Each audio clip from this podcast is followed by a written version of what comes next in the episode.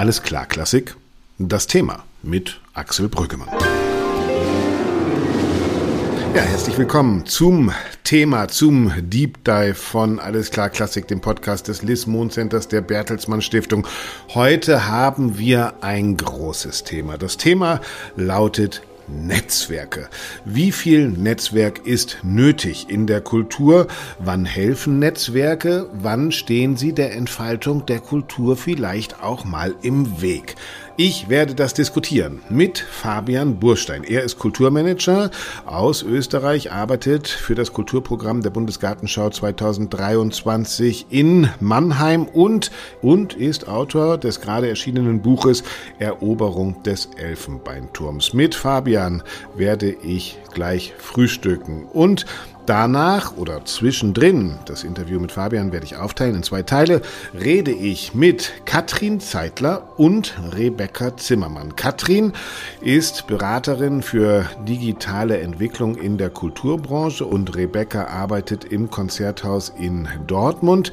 Beide sind Mitglieder der Alliance of Leaders in Music and Art von ALMA, einem neuen Kulturnetzwerk, das sich auf die Fahnen geschrieben hat, Kultur frei, gemeinsam und neu zu denken. Es ist also viel los in diesem Podcast. Ich bereite das Frühstück und erwarte als ersten Gast gleich Fabian Burstein.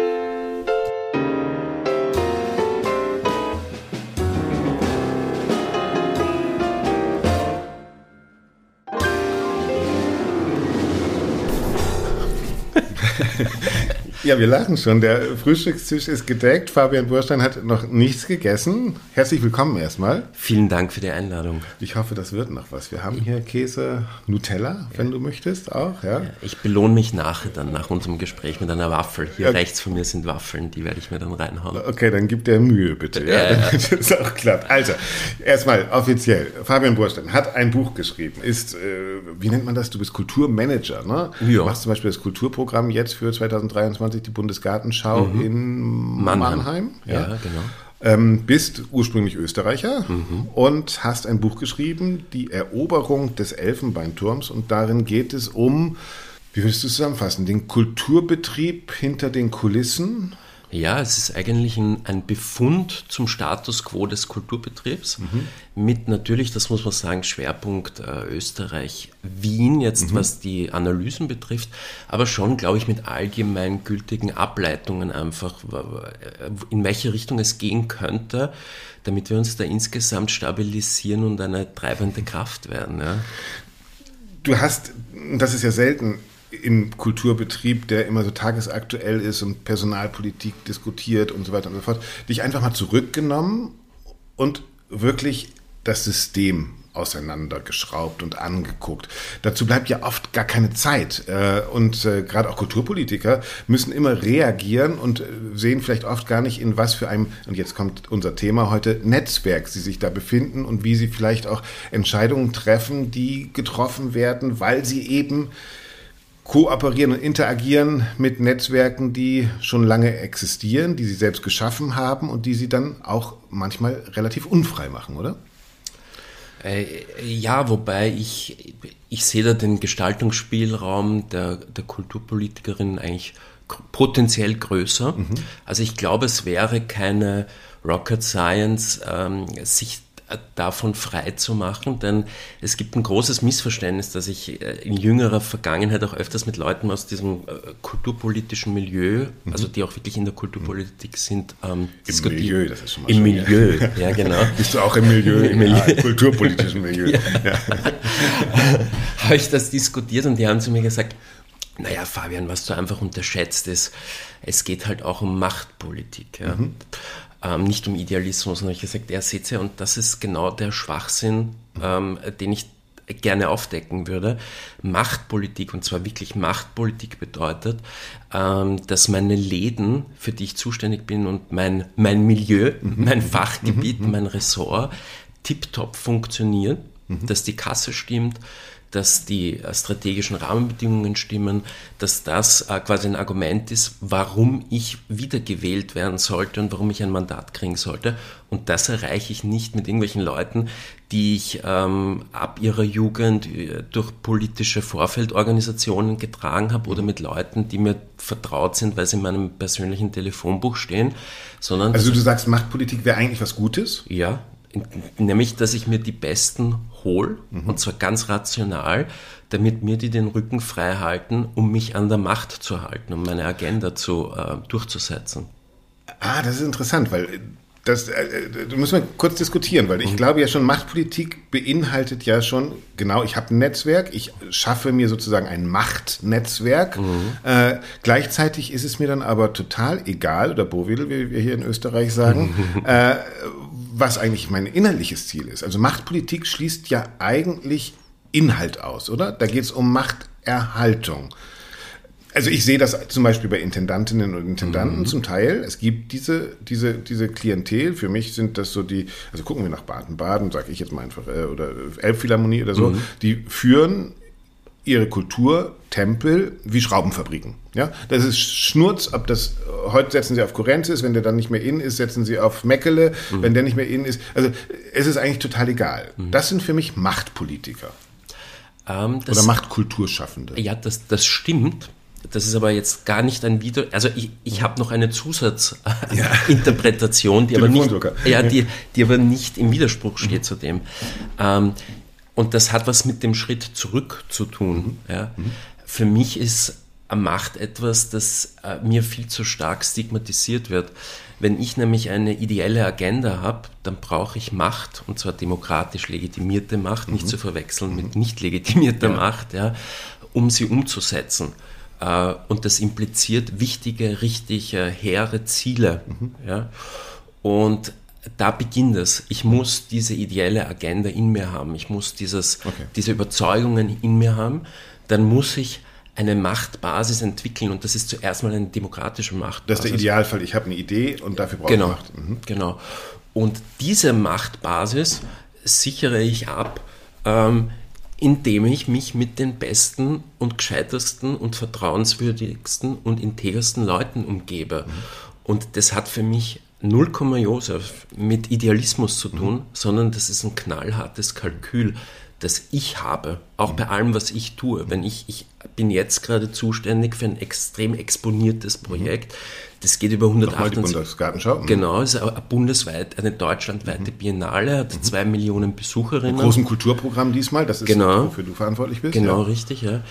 Ähm, ist eine Kulturbuga, wenn man mhm. so will, ja ähm, und bin äh, sehr stark exponiert in, in politischen Gremien mhm. und in, auch medial dort, einfach in Baden-Württemberg, Rheinland-Pfalz, in den deutschen Medien.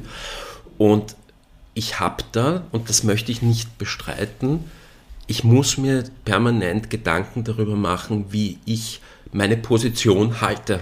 Ja? Und zwar so, dass ich nicht, dass nicht möglichst wenig Leute mich demontieren wollen. Mhm. So, ja. Und das tue ich ganz banal nicht danach, dass ich mir meine ganzen Haberer mhm. aus Wien in ein künstlerisches Team hole und hier reinbuche, sondern indem ich mir genau überlege, was sind Köpfe und, und Institutionen, mit denen man gemeinsame Sache machen kann, richtig gute mhm. Sache, dass die Leute so begeistert sind, dass sie sagen, ja, denn das ist das ist einer von den guten. Da, da, gehen wir hin auch. Ja? Das ist der positive Fall eines Netzwerks. Ne? Also ich ja. suche mir die Besten, die mit mir in einem Netzwerk arbeiten für meine Ideen. So. Ja wenn ich jetzt dein Buch, ich bin auf Seite 59, wer mhm. mitlesen will, ja, Eroberung des Elfenbeinturms lese, ähm, beschreibst du auch eine negative Form äh, des Networking und des Netzwerks. Ich lese mal ganz kurz vor. Immer wieder habe ich meine Fühler in Wien ausgestreckt, also du, weil ich näher bei meiner Familie leben und wirken wollte. Der Makel, zehn Jahre lang nicht das Wiener Kulturmodell angebetet zu haben, wiegt schwer. Immer wieder wurde mir geraten, mich stärker um das Thema Networking zu kümmern und mehr Präsenz bei lokaler Politik und Verwaltung zu zeigen zeigen, ich habe das phasenweise beherzigt, auch um dem Vorwurf entgegenzuwirken, ich würde nur von außen kommentieren und nicht von innen verändern wollen und so weiter und so fort. Hier beschreibst du eigentlich ein Networking, was du nicht betrieben hast, nämlich Schleimscheißen. Ja. Ja, also das kann ich heute. Ich bin, ich bin nicht, also anders als andere würde ich nicht von mir behaupten, dass ich immer, dass ich nur ein Einzelkämpfer war, der sich der nie den Kontakt oder die Vernetzung gesucht hat, das stimmt nicht. Diese moralische Überhöhung wäre gelogen, mhm. sondern ich habe mir diese Dinge zu Herzen genommen. Ich habe da reingehört, habe Dinge, habe dieses Networking betrieben und habe dann immer ab einem gewissen Punkt, mhm. ab einem gewissen Punkt die Grenze gezogen mhm. und habe gesagt, nein.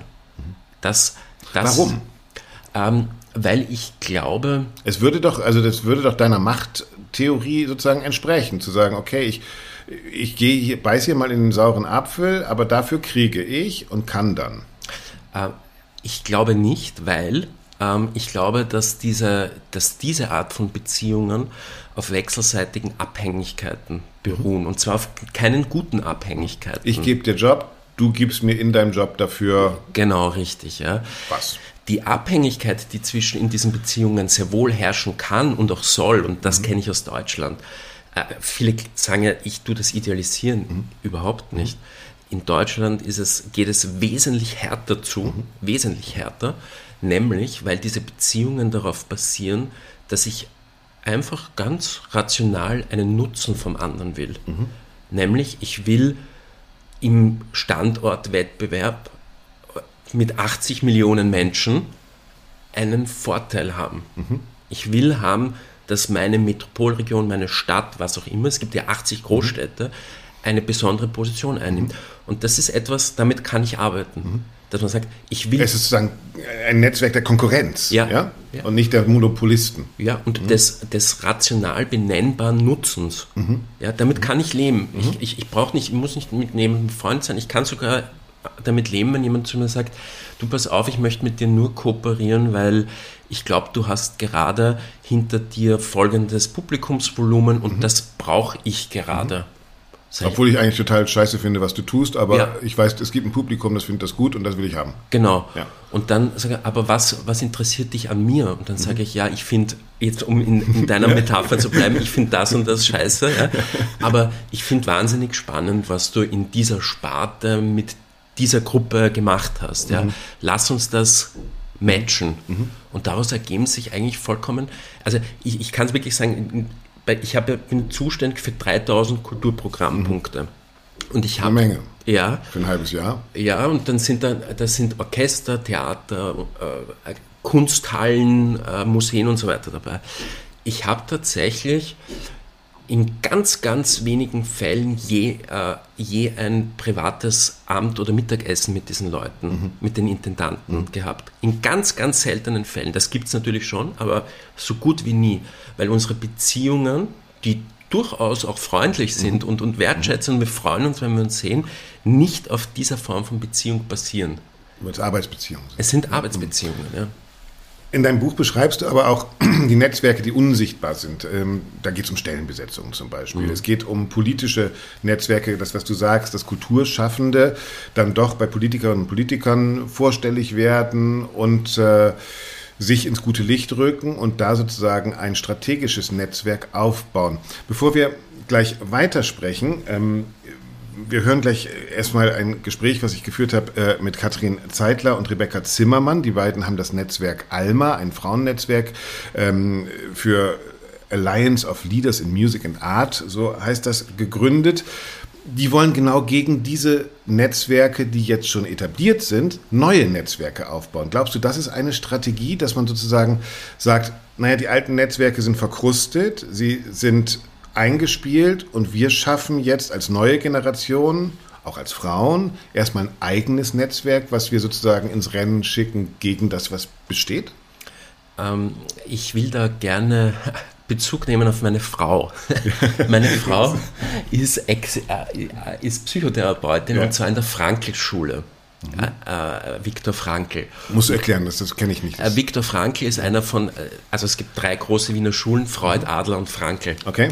Und Viktor Frankl hat die Existenzanalyse begründet mhm. und seine Erfahrung, es gibt ein ganz berühmtes Buch von ihm, Trotzdem Ja zum Leben sagen, wo er seine Erfahrungen aus dem KZ quasi zum, zum Ausgangspunkt einer, einer psychotherapeutischen Richtung gemacht hat. Und da dreht sich alles und jetzt komme ich zum Punkt. Wollte Entschuldigung. Sagen, jetzt, jetzt ja, bin ich gespannt, wie du das zusammenbringst. Es, es geht ja. um Sinn. Mhm. Ja, es geht in allem, was ich tue, um Sinn. Mhm. Und das ist meine Antwort auf die Netzwerkfrage. Mhm.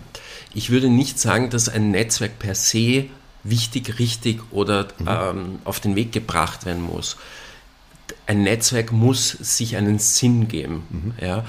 Und wenn dieser Sinn ganz klar definiert ist und verfolgt wird und etwas beiträgt, was noch nicht da ist, dann sage ich, dieses Netzwerk hat die Welt gebraucht. Wenn es nur darum geht, ähm, wir haben ein bisschen so gescherzt ja im Vorfeld. Im Vorfeld, ja. Äh, eine Welt, die uns, also mir jedenfalls vollkommen verschlossen ist, ist die Welt von, jetzt habe ich schon wieder vergessen, nicht Facebook, nicht Instagram, nicht Twitter, da bin ich überall, LinkedIn. von LinkedIn. Ja, genau. ja, ja. Ja, das ist. Ja, ja. Ähm, Wenn es nur eine Jobplattform. Ja, ja, genau. Ähm, wo ich im Übrigen auch bin. Ja. Ähm, Deshalb hast du ja auch einen Job und ich nicht. Ja? genau. ähm, wobei ich habe noch nie in meinem Leben einen Job über LinkedIn gefunden, fällt mir gerade. Aber ähm, ja, wenn es jetzt nur Don't darum... call us, we call you. Genau. Ja.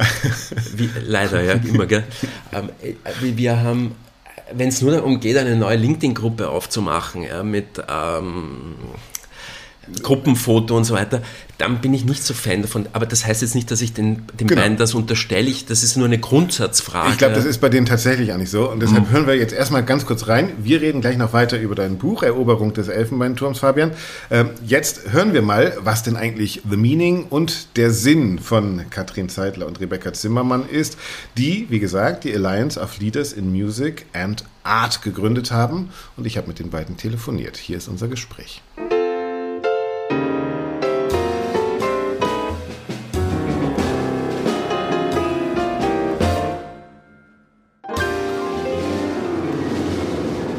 Liebe Katrin Zeitler, liebe Rebecca Zimmermann, schön, dass es geklappt hat mit der Leitung. Herzlich willkommen und hallo. Hallo Axel.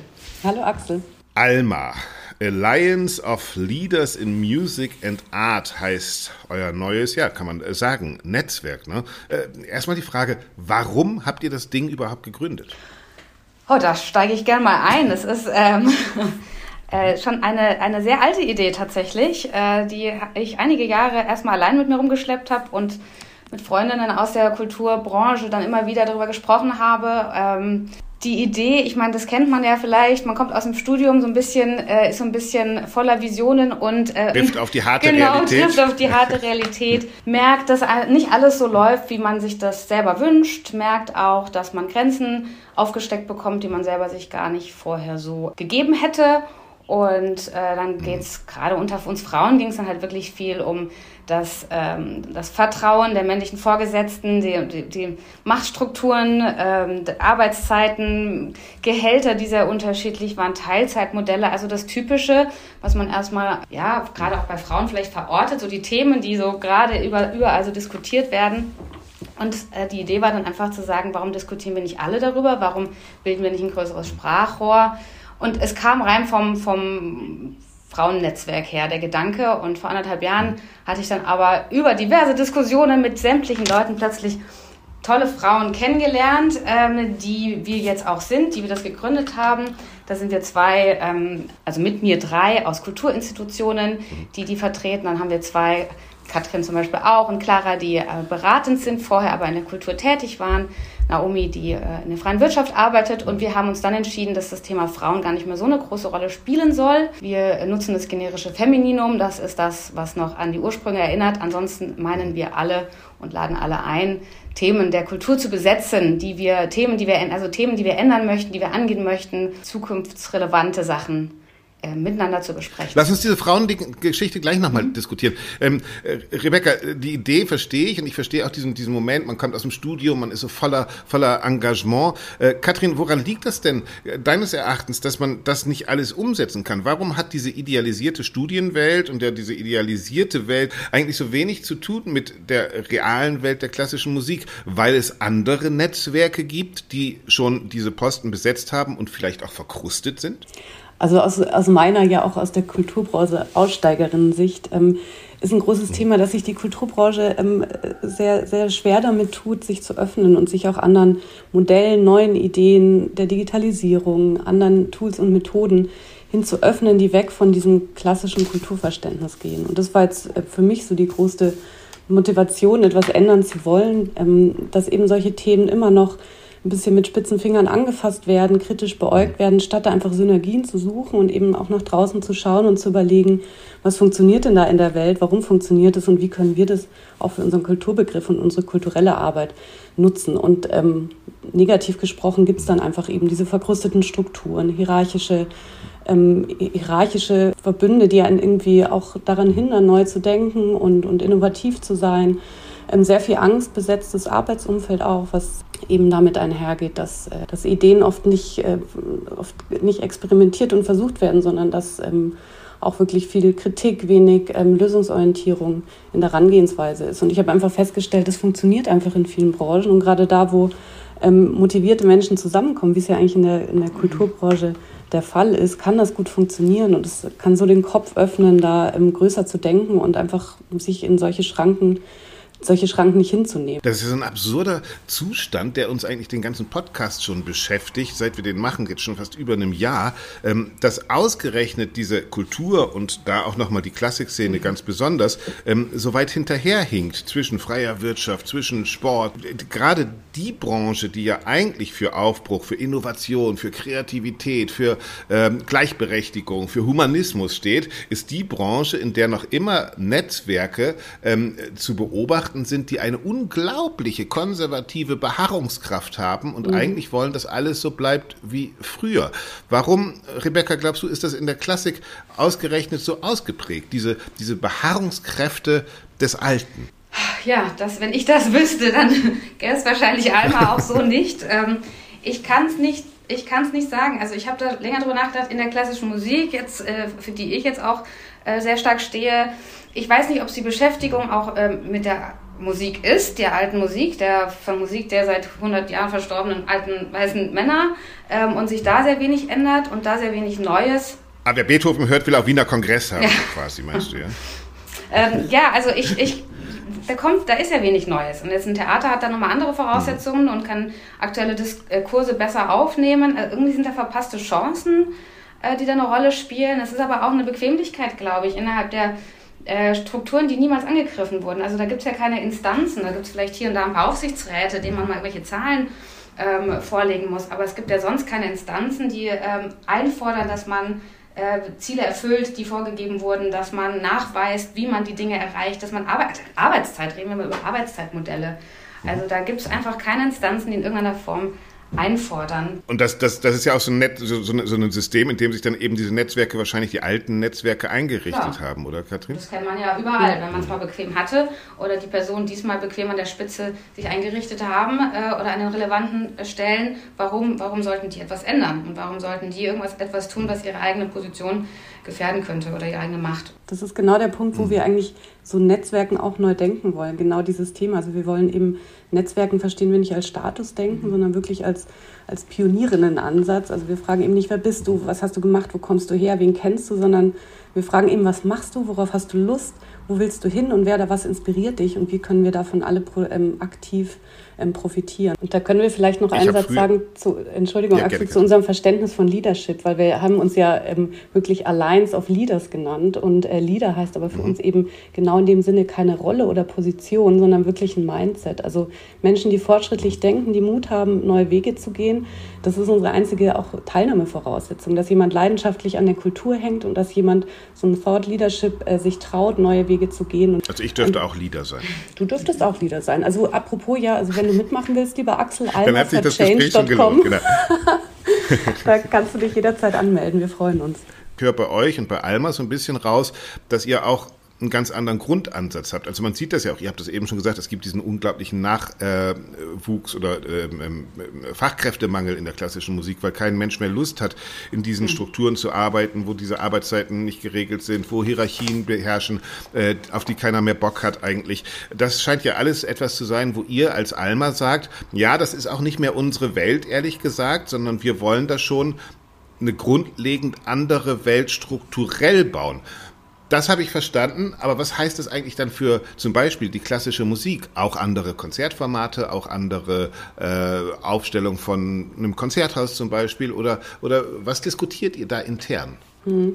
Also wir sind da relativ offen. Ähm, wir, sind, wir stehen ja auch noch am Anfang. Ähm, Rebecca kann sicher gleich so ein paar ähm, Sätze noch zu den Formaten, die wir schon entwickelt haben, erzählen. Wichtig ist uns, dass wir sehr konstruktiv und interdisziplinär überall rangehen. Das heißt, es geht uns wirklich bei diesen Netzwerken um eine Weitergabe von Wissen und zwar eben Synergien schaffen zu anderen Branchen, zu anderen Methoden, zu neuen Tools und Ideen und diese Synergien eben mit ganz klaren Praxisbezug zu so Fragestellungen bringen wie was heißt es für ein Konzerthaus, was heißt es für ein Opernhaus oder ein Orchester und diese Wissensweitergabe. Kannst du das mal einmal konkret machen? Also was wäre das zum Beispiel? Ich gucke also in der Wirtschaft oder ich gucke, also mhm. kann, kann man das mal einmal greifbar machen an einem ja. Beispiel? Also ganz aktuell haben wir zum Beispiel ähm, mit Bettina Binder vom ähm, BR über äh, Design Thinking gesprochen und die hat uns sehr konkret neue ähm, Orchesterformate vorgestellt, die sie aufgrund dieser, dieser neuen Methode sehr schnell während der Pandemie entwickelt hat. Und im Anschluss haben wir eben in der großen Runde darüber diskutiert, was kann das für die verschiedenen Arbeitsrealitäten unserer Mitglieder heißen. Das Gleiche haben wir auch mit einer Methode des Experimentierens gemacht das hat die Clara Radunski uns vorgestellt, eine einfache Methode, um, um so neue Handlungsmöglichkeiten zu entwickeln in Teams, aber auch in Institu Institutionen. Und ganz aktuell diese Woche sprechen wir über New Work im Kulturbereich, also wirklich neue Ansätze ähm, des, der Zusammenarbeit und der Arbeitsorganisation und Struktur. Da haben wir äh, ganz spannend hier auch zum Thema Leadership äh, eine Masterstudentin, ähm, die Marietta Schüss, die mit uns ihre Ergebnisse teilt und wir dann wirklich mit allen Mitgliedern diskutieren, was kann das für uns heißen, was haben wir schon für Erfahrungen ähm, gemacht, Ideen mitgebracht um da eben wirklich dann zu überlegen, ist es ein neuer Diskurs, den wir anregen wollen? Wollen wir hier irgendwie ähm, neue Arbeitsmethoden auch miteinander teilen, weiterarbeiten? Also aus solchen Themen setzen wir dann oder entwickeln wir Ideen, wie wir irgendwie mit Mehrwert ganz konkret für unseren Arbeitsalltag da ran können und aber gerne das dann auch eben in der Branche so teilen, dass es vielleicht ein neuer Ansatz werden kann, mit dem eben dann Institutionen sich auch auseinandersetzen können. Also es geht schon tatsächlich um ein auch wirklich äh, Freidenken des Kulturbetriebs und um Freidenken von Strukturen nicht nur, sondern auch vom kulturellen Angebot und von dem, was das dann für Besucherinnen und Besucher ausmacht. Ne? Ja, alles. Genau. Und das wirklich mit, mit Methoden, die funktionieren, die sich etabliert haben in der freien Wirtschaft, wo man eben sehr strategisch und, und äh, wirtschaftlich auch denkt. Aber wir denken eben, dass Experimentierfreude, so eine positive Fehlerkultur, ähm, ein vielfältiger Ansatz, auch Innovationswillen und Offenheit für Synergien und Blick über den Tellerrand, dass das einfach ähm, eben Methoden sind, mit denen wir, wie Rebecca sagt, nicht die Strukturen an sich angreifen, sondern neue, ähm, neue Wege, neue Ideen und irgendwie ganz neue Voraussetzungen ähm, und Gedanken schaffen wollen. Die Strukturen werden sich dann dem anpassen müssen. Also das ist schon genau. das Ziel, dass es dann äh, zusammenpasst, Inhalt und Struktur oder, oder Arbeitsweise und Struktur.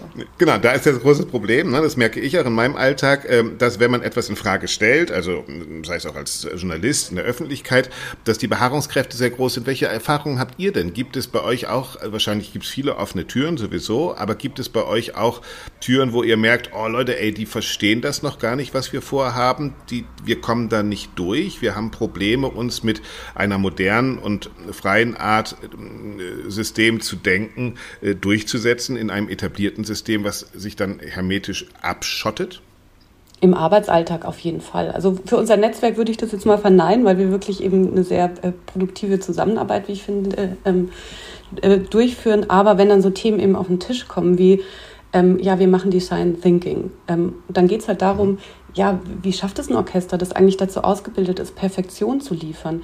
Wie geht so jemand, ähm, der einfach ein ganz anderes Mindset hat, an so eine Fehlerkultur ran, die ja in der einfach in, in der Orchesterkultur die halt auf die Bühne gehen und Perfektion abliefern, einfach eine ganz neue, neue Herangehensweise ist. Und aber solche Themen dann aufzudecken und so einen einfachen Gegensatz zu benennen, im Finger drauf zu tun, sagen, stimmt, aber wie geht man denn dann damit um? Was haben wir für Möglichkeiten, so eine Fehlerkultur auch in diesem Orchesterkontext toll zu platzieren? Also das sind eben dann so Fragestellungen, die erst durch so eine ähm, zweischichtige Herangehensweise aufkommen. Alma sagt es schon, weiblicher Name, wunderschöner Name. Wir kennen auch die durchaus schwierige, aber durchsetzungsfähige Geschichte von Alma Mahler-Werfel. Ihr habt eben schon gesagt, es bezieht sich Alliance of Leaders. Äh, das sind sozusagen alle, die in dem Sinne neu denken, wie ihr das definiert habt. Äh, nicht mehr nur auf Frauen, sondern jeder kann da mitmachen. Trotzdem hat es ja diesen, diesen erstmal weiblichen äh, Netzwerk Ursprungsgedanken gehabt. Ähm, ist das auch ein Grundthema und ein Grundproblem, was ihr in der Kultur und auch in der Klassikszene seht, dass Netzwerke von Frauen noch immer mm, benachteiligt werden, beziehungsweise, ja, sagen wir es einfach, dass es eine ziemliche Macho-Gesellschaft ist, unsere Klassikszene? Also ich würde sagen, es gab tatsächlich bis vor einem Jahr oder anderthalb Jahren, gab es zumindest für Kulturmanagement, also jetzt nicht für KünstlerInnen ähm, oder, oder Autorinnen, mhm. sondern für wirklich die Frauen im Management gab es überhaupt nichts. Also ähm, da sind wir jetzt eins von zwei Netzwerken, die darauf spezialisiert sind, äh, zumindest zu unserem Wissen. Und ähm, mhm. das, da, da fängt schon mal an. Also warum haben sich, warum tun sich Frauen nicht schon viel länger zusammen? Ähm, um auch ja, Missstände aufzutun. Ich weiß es nicht. Es ist ein langsamer, ein langsames Bewusstwerden tatsächlich. Und also ich nehme ein kleines, winziges Beispiel. Ähm, das Thema Gendern ist jetzt nicht neu und ich trotzdem ertappe ich mich zum Beispiel immer wieder, obwohl es mir wichtig ist, dass ich vergesse oder dass ich über Wörter stolper, wo ich hätte gendern sollen. Also auch da, das Hirn ist einfach langsam. Ich habe es jetzt gerade gesehen, hier der, der, der Chef von Unisono, Gerald Mertens, macht irgendwie einen Podcast und der, der, der, der Titel des Podcasts ist, und ich glaube, das ist sogar gut gemeint, wie viel General steckt in einer Musik. nee, in einer Generalmusikdirektorin, also wie viel General steckt in einer Generalmusikdirektorin, wo man denkt, okay, du willst eigentlich das Thema Frauen als Dirigentinnen äh, thematisieren, aber denkst schon wieder an General. Also äh, äh es scheint auch sehr tief verankert zu sein, dass man da so äh, testosteronige äh, Denk- und Machtstrukturen ja. hat, oder? Also ich würde gerne, was Rebecca gesagt hat, dieser Zeitaspekt, den finde ich tatsächlich auch ganz spannend, weil ich glaube, ähm, jeder, der in der Kultur arbeitet und vor allem auch jede Frau, ähm, weil es einfach mehr Frauen sind, die, ähm, die dort arbeiten, ähm, die, die kennen dieses Hamsterrad, in dem man sich befindet. Dieses ähm, am, am, Abend geht der Vorhang auf, bis dahin muss alles erledigt sein. Es ist eigentlich immer zu viel Arbeit zu, für zu wenige ähm, Menschen da. Und ähm, dieser Aspekt, dass Zeit auch wirklich eine, eine Frage von, von Handlungsspielraum und Freiheit und Macht bedeutet, der wird halt, ähm, also den, den, tragen halt gerade Frauen. Und ich kenne es aus meiner Arbeit ähm, im Kulturbereich, man hat wenig Zeit zu netzwerken und sich über solche Themen überhaupt Gedanken zu machen. Und sich die Zeit zu nehmen, ist aber einfach ein Luxus und eine, eine Frage der, der Mitgestaltung, ähm, wo wir eben ganz gezielt rein wollen und sagen, ja, es ist hauptsächlich ein, ein Frauenthema in der Kultur, dass eben gerade diese Machtfragen eher in den patriarchalen Strukturen dann beantwortet werden. Und wir wollen aber Frauen motivieren, sich die Zeit zu nehmen, sich zu vernetzen, sich weiterzubilden, über den Tellerrand zu schauen, weil das macht eben handlungsfähig und ähm, ist der, die Grundvoraussetzung für Gestaltungsfreiheit. Bleibt die letzte Frage, wie kann ich denn jetzt mitmachen bei euch? Also du kannst mitmachen, äh, indem du erstmal unsere Website besuchst. Die heißt äh, Alma mhm. for Change, alles zusammengeschrieben, almaforchange.com. Da findest du alle Möglichkeiten. Wir finden hauptsächlich auf LinkedIn statt, einfach weil es am praktikabelsten ist, so ein vorhandenes Karrierenetzwerk schon zu nutzen und weil da auch ein Großteil unserer Zielgruppe tatsächlich aktiv ist. Das heißt, wir haben da eine Gruppe, der man einfach beitreten kann. Ähm, wenn man eben LinkedIn nicht nutzt, kann man aber eben auch sich ähm, auf der Website zu unserem Newsletter anmelden und wird da über alle Neuigkeiten informiert. Und alle und, Formate. wir freuen uns ja. über, über jede und jeden, der damit ähm, mitmachen will und äh, wissen eben, dass wir nur durch viele engagierte ähm, Menschen weiterkommen und uns weiterentwickeln können. Also, wer Lust auf Change, auf Debatte, auf Spaß am Neudenken, auf Andersdenken, auf Kreativsein in der Kultur hat, das Netzwerk Alma Alliance of Leaders in Music and Art Vielen herzlichen Dank, Katrin. Vielen herzlichen Dank, Rebecca, dass ihr uns euer wirklich großes und spannendes und ich glaube auch wichtiges Unternehmen mal vorgestellt habt. Danke, Axel, und danke, danke Doro, dass wir hier sein durften. Ja, genau. Die grüßen wir nächste Woche wieder und das wird alles mit Doro natürlich nachgesprochen, nachbesprochen, was wir hier gesprochen haben. So, Gruß geht raus an Doro. Dank. Danke.